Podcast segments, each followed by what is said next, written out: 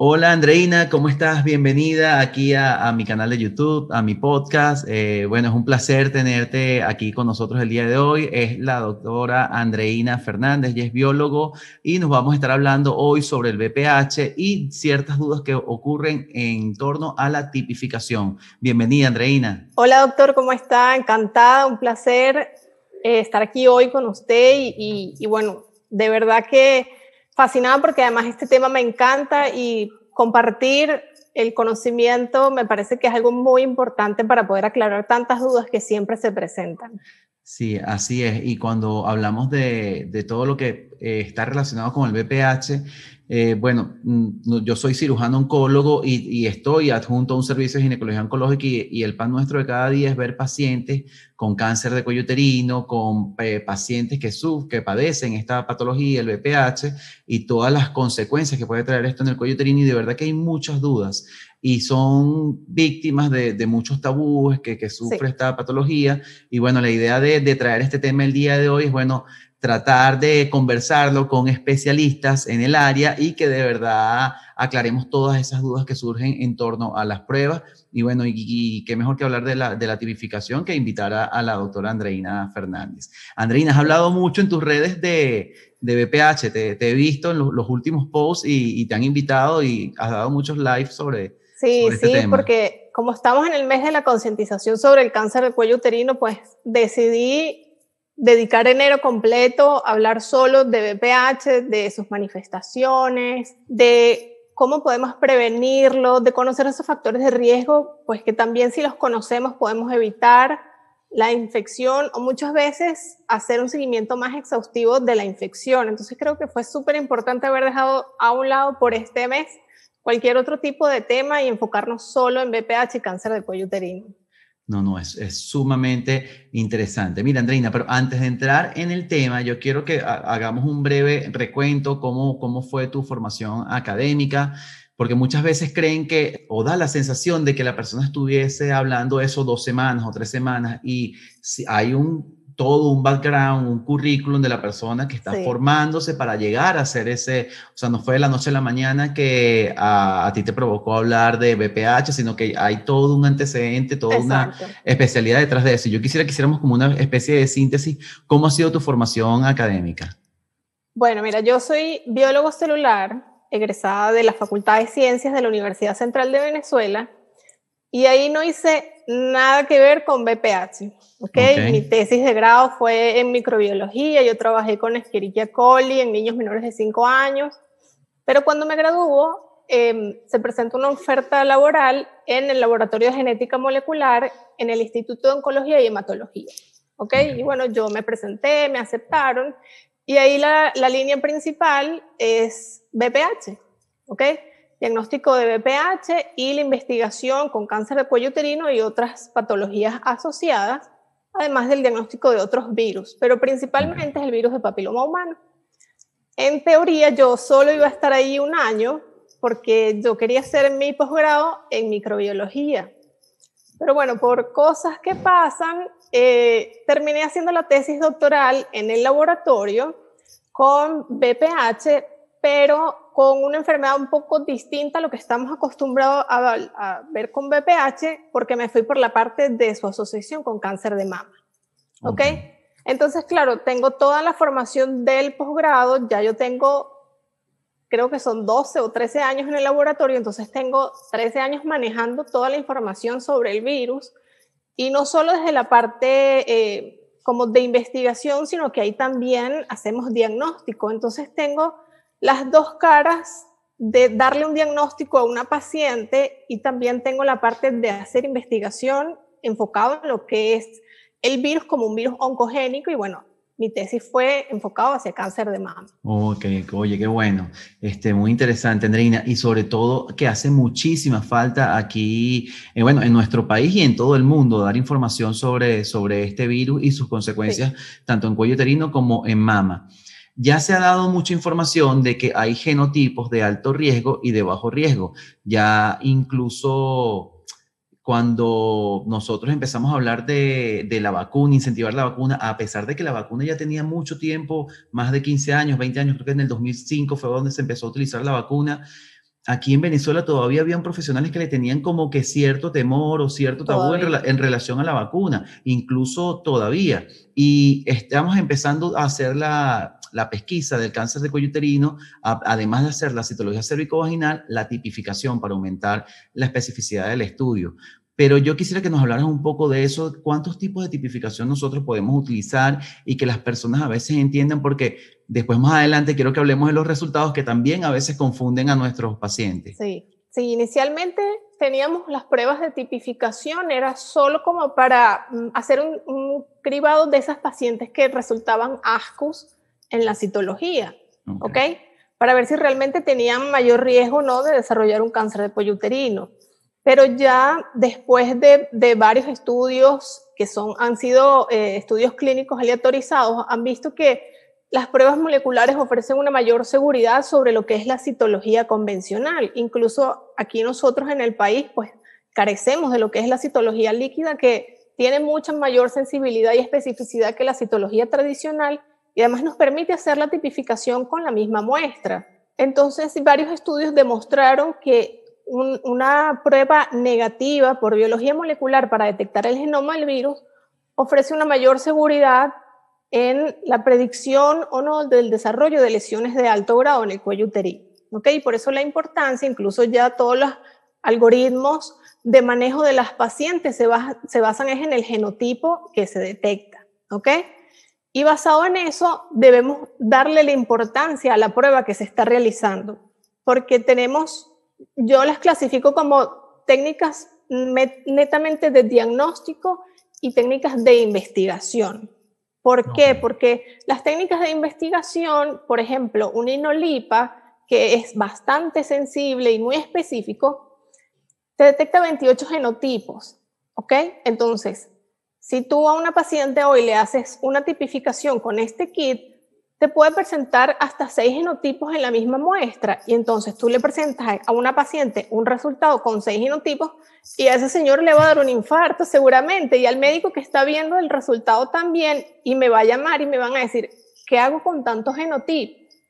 Pero es que es probable que muchos de esos genotipos pues no tengan una infección activa o una infección productiva, pero por biología molecular lo estamos detectando porque se detecta el, genoma del virus. ¿Ok? okay a diferencia de las pruebas que están aprobadas por la FDA para ser cribado, que, ¿qué es lo que detectan? Principalmente 16 y 18, que son los genotipos más importantes y que se asocian con mayor frecuencia al desarrollo de cáncer de cuello uterino. Entonces, las pruebas aprobadas para cribado te dan el resultado 16 o 18 y te dicen si la paciente está positivo para otros genotipos de alto riesgo, pero no entran en detalle de cuáles son esos otros genotipos, porque son 14 genotipos de alto riesgo, ¿ok? Entonces es lo que te digo, una paciente puede estar infectada con varios genotipos a la vez, pero no todos están teniendo una infección productiva en ese momento.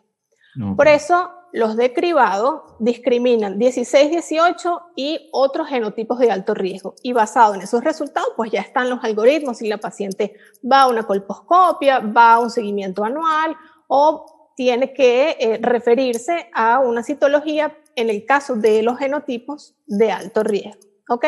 Entonces esa es la importancia. ¿Qué pasa aquí en nuestro país? Pues son pocos realmente los laboratorios que hacen tipificación y creo, desconozco si hay alguno que tiene, por ejemplo, el COVAS Test, que es uno de los aprobados, o el Aptima, que es el que evalúa el RNA mensajero del virus. Entonces, ¿qué se hace? Se usan otros kits que también están aprobados, ¿ok? Pero que no son específicamente esos dos que son como los más importantes para ser cribados a nivel mundial. Entonces, por ejemplo, un laboratorio puede usar eh, un kit que te da te reportan muchos genotipos. Y entonces ahí es cuando uno tiene que saber analizar si realmente toda esa cantidad de genotipos están cumpliendo em, un papel importante en, en, la alteración de lo que son las células del cuello uterino o simplemente son infecciones transitorias, ¿ok? Yo creo que ahí vale mucho la experiencia de, de saber em, si realmente una infección puede estar jugando un papel importante o no. Y bueno, creo que he visto tantas pruebas o he hecho tantas pruebas de BPH en estos años en el laboratorio que pues yo podría realmente diferenciar si, si hay un, papel importante o no de alguno u otro genotipo. Sin duda alguna, si 16 está presente, mira, sin dudarlo, ese, ya esa paciente tiene un factor de riesgo alto porque tiene el genotipo 16 y tiene que tener un seguimiento más estricto, obviamente. Ok, pero por ejemplo, si aparece un genotipo 66, para mí eso no significaría un riesgo como en el caso de que aparezca el 16. Ok, ¿y cuál tipificación, cuál método estás utilizando tú aquí ahorita en Venezuela?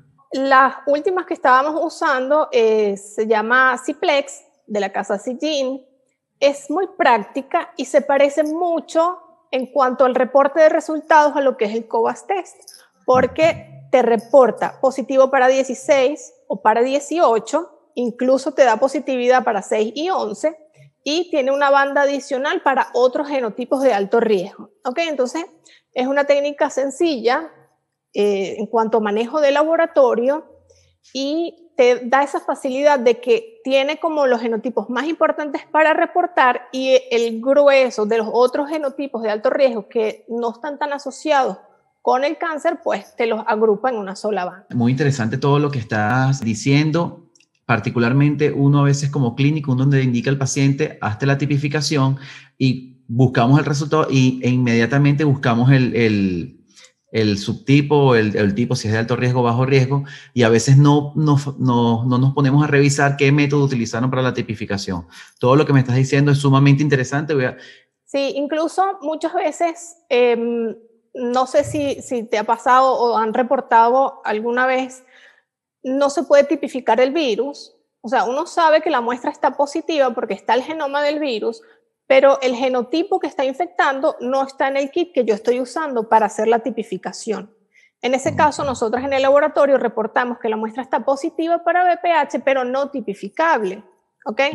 Y hacemos la acotación de cuáles son los genotipos que nosotros estamos buscando para que el médico y el paciente sepan que está positivo, pero no tiene ninguno de los genotipos que estamos buscando.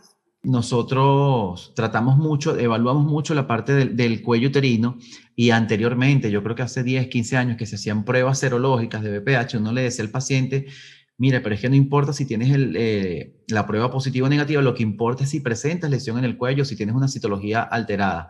Pero ahorita está muy en boga que la gente utiliza ya, o sea, se está empleando citología más tipificación y de acuerdo a eso afinas el seguimiento con cada, con cada paciente.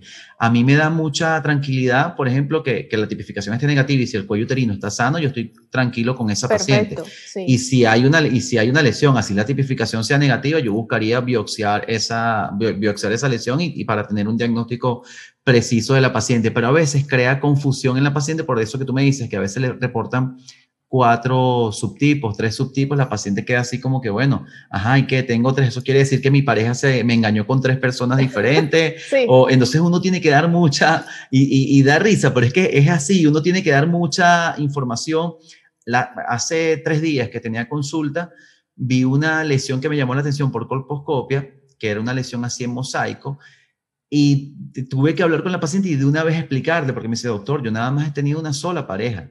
Y casi, y, gracias a Dios vino con la pareja y hablé con ellos, porque si digo una palabra que no es una palabra adecuada, casi que puedo ocasionar un problema de pareja y, sin, sin necesidad. Sí, Hacer entender que no es una infección de la mujer, es una infección de la pareja, es una infección tanto de mujeres como de hombres. Porque me escriben muchas seguidoras por Instagram y me dice, me diagnosticaron BPH, me da pena con mi pareja, no quiero estar con él, este, lo voy a infectar. Y entonces ahí es cuando les pregunto, ¿y si él te infectó a ti? O sea, siempre se piensa que es como que el virus, no sé, nos, nos aparece de repente y es una infección de transmisión sexual, lo puede tener cualquiera de los dos. Y eso no sabemos en qué momento nos infectamos y tal vez la infección inicial no produjo ninguna manifestación. Es así. Y al paso de los años, eh, pues es que se está evidenciando. Y entonces, claro, yo siempre les digo, miren, si quieren estar libres de VPH, tienen que conseguirse un novio que venga nuevo de paquete, porque si no, es imposible que nunca se expongan al virus. Mira, Andreina, ¿y qué opinas tú de la vacuna? Mira, eh, totalmente. ¿Recomiendas la vacuna? Totalmente de acuerdo con la vacuna. De verdad que mm, en eso también tenemos mucha falta de información. Aún hoy, 2021, con una pandemia encima, hay gente que no sabe que hay una vacuna contra el VPH. Me preguntan en el live que hice el otro día, pero si hay una vacuna ya para el coronavirus, ¿por qué no hay una para VPH? Y yo tenemos tres vacunas para VPH. Entonces, es un tema de mucha desinformación que hay que manejarlo y que hay que educar a la gente. Además, sienten un poco de rechazo, sobre todo las mamás, porque ya no tanto, pero sí al inicio había un tema de que si voy a vacunar a mi hijo de nueve años, lo estoy incitando a que ya tenga relaciones sexuales. Y no es así, porque no es solo vacunar y ya, hay que vacunar y educar a la vez, porque solo vacunar no nos va a prevenir otras infecciones de transmisión sexual, solo vacunar no nos cubre con todos los genotipos de alto riesgo que hay. Y entonces es siempre ir de la mano entre la vacunación y la educación. Pero sí, yo estoy totalmente de acuerdo con que se incluya, sobre todo en nuestro país, que hace tanta falta y que cada día vemos más pacientes jóvenes con un cáncer de cuello uterino, pues tener esa, esa costumbre o esa educación de colocarnos las vacunas cuando nos toca y pues claro, tener el apoyo de, ya de todo el la parte sanitaria de nuestro país para que se incluya en nuestro esquema de vacunación nacional es súper importante y de verdad que lo necesitamos bastante porque se ha demostrado los beneficios para las tres vacunas, tanto en la disminución de la aparición y diagnóstico de las verrugas, como ya que salió reportado el año pasado, la, la disminución en la incidencia del cáncer de cuello uterino. Y no solo estamos hablando de una enfermedad, como les decía, de mujeres, sino que al prevenir o reducir la tasa de infección por VPH, pues también se reducen todas las patologías asociadas al virus. Por ejemplo, se ha visto disminución de casos de orofaringe asociados a VPH, ¿ok? Aparición de verrugas en cavidad bucal, casos de cáncer de ano, vagina, vulva, o sea, no solo estamos disminuyendo incidencia de cáncer de cuello uterino, sino todas las patologías asociadas al virus que pues lamentablemente es un virus oncogénico que se transmite muy fácil y entonces al tener una vacuna pues nos permite poder controlar la infección y eventualmente se habla de que sí se puede eliminar o erradicar el cáncer de cuello uterino porque es un cáncer que es causado por un virus. O sea, tenemos identificado el agente causal y además tenemos cómo hacer prevención primaria.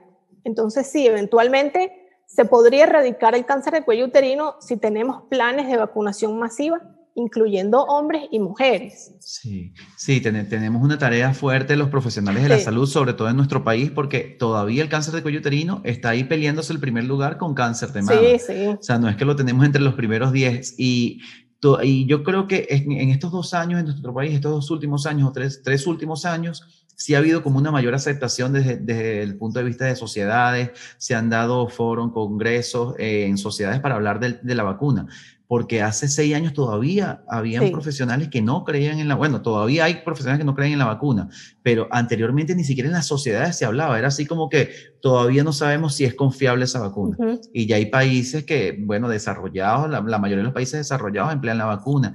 Muchos países en Latinoamérica, nosotros somos uno de los pocos países en Latinoamérica que todavía no, Creo que fue aprobada la vacuna en el esquema nacional en el 2015, pero todavía no hemos tenido la primera, la primera vacunación completa. Exacto. El registro de la vacuna tetravalente se dio en el 2015 y hasta estuve revisando noticias de ese año y tengo por ahí las capturas de prensa donde se decía que estaba aprobado un gran presupuesto en dólares para traer las vacunas y comenzar la, la vacunación en el año siguiente eso fue 2015-2016, estamos en 2021 y lamentablemente no se ha colocado ni una sola vacuna en nuestro país como parte del, esquema de vacunación.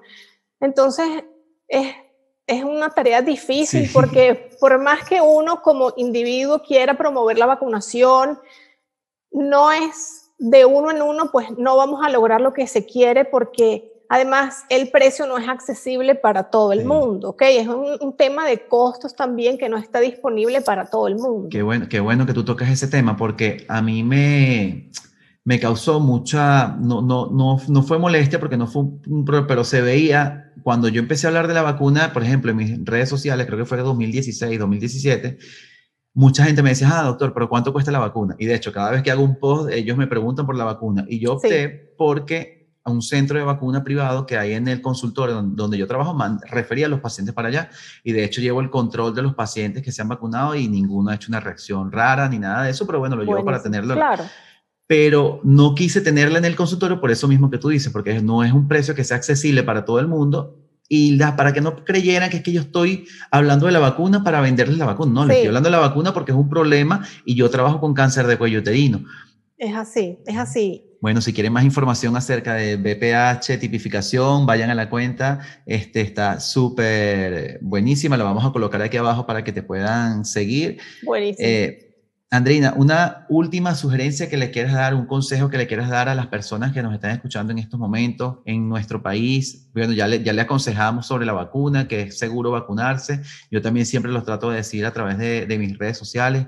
¿Alguna otra cosa que quieras dar? A los pacientes que nos están escuchando, si tienen un diagnóstico de BPH, no tengan miedo. Tener BPH no es sinónimo de cáncer. Si hay un diagnóstico temprano y oportuno, se puede hacer un seguimiento y se puede prevenir esta enfermedad. ¿Ok? No tengan miedo, están en manos de buenos profesionales, ya se conoce mucho sobre el virus y al tener un diagnóstico les brinda la oportunidad de tener un mejor pronóstico en cuanto a lo que es su calidad de vida. Siempre les digo que sumen cosas buenas, mejoren su calidad de vida y resten cosas malas como fumar, el estrés, tratar de disminuirlo al máximo pero no tengan miedo, no tengan miedo porque además uno cree que cuando te dan un diagnóstico así, que eres la única persona en el mundo que lo está padeciendo y no, son muchas las personas a nivel mundial que tienen un diagnóstico y han podido tener una evolución satisfactoria por el diagnóstico oportuno. Y bueno, y si hay algún médico pues que también nos está escuchando, que consulten, no tengan miedo a, a, hacer preguntas si tienen alguna duda, sobre todo en la parte del diagnóstico de laboratorio. Yo estoy totalmente a la orden. Lamentablemente, como les digo, en el laboratorio, al ser del, sector público, pues ahorita no tenemos disponibilidad de reactivos, pero el, talento humano está y el conocimiento está. Y, de verdad, sin pena, estoy dispuesta a responder cualquier duda que tengan en cuanto a lo que es tipificación o comportamiento del virus. Y bueno, nada, trabajar en conjunto porque el manejo de la paciente con un diagnóstico de VPH pues se lleva mejor si trabajamos juntos porque somos un equipo y debemos ser un equipo que trabaja de forma multidisciplinaria. Así es, qué bueno. Bueno, muchísimas gracias, Andreina, por aceptar la invitación. Vamos a, invitar a todas las personas que están escuchando esto a que sigan tus cuentas en redes sociales, en Instagram, arroba molecularandre, ¿no? Moleculandre, todo corrido. Moleculandre, ok, ya lo vamos a poner aquí abajo para que todos te puedan seguir.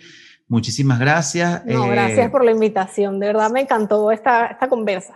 Ay, muchísimas gracias. Eh, seguiremos en contacto entonces, seguimos a la orden. Seguro que sí, muchas gracias. Chao. Chao. Si te gustó el episodio, puedes darle un like o suscribirte a nuestro canal. Próximamente estaremos publicando nuevos episodios de este podcast que es dedicado a la salud. Muchísimas gracias a todos por su atención.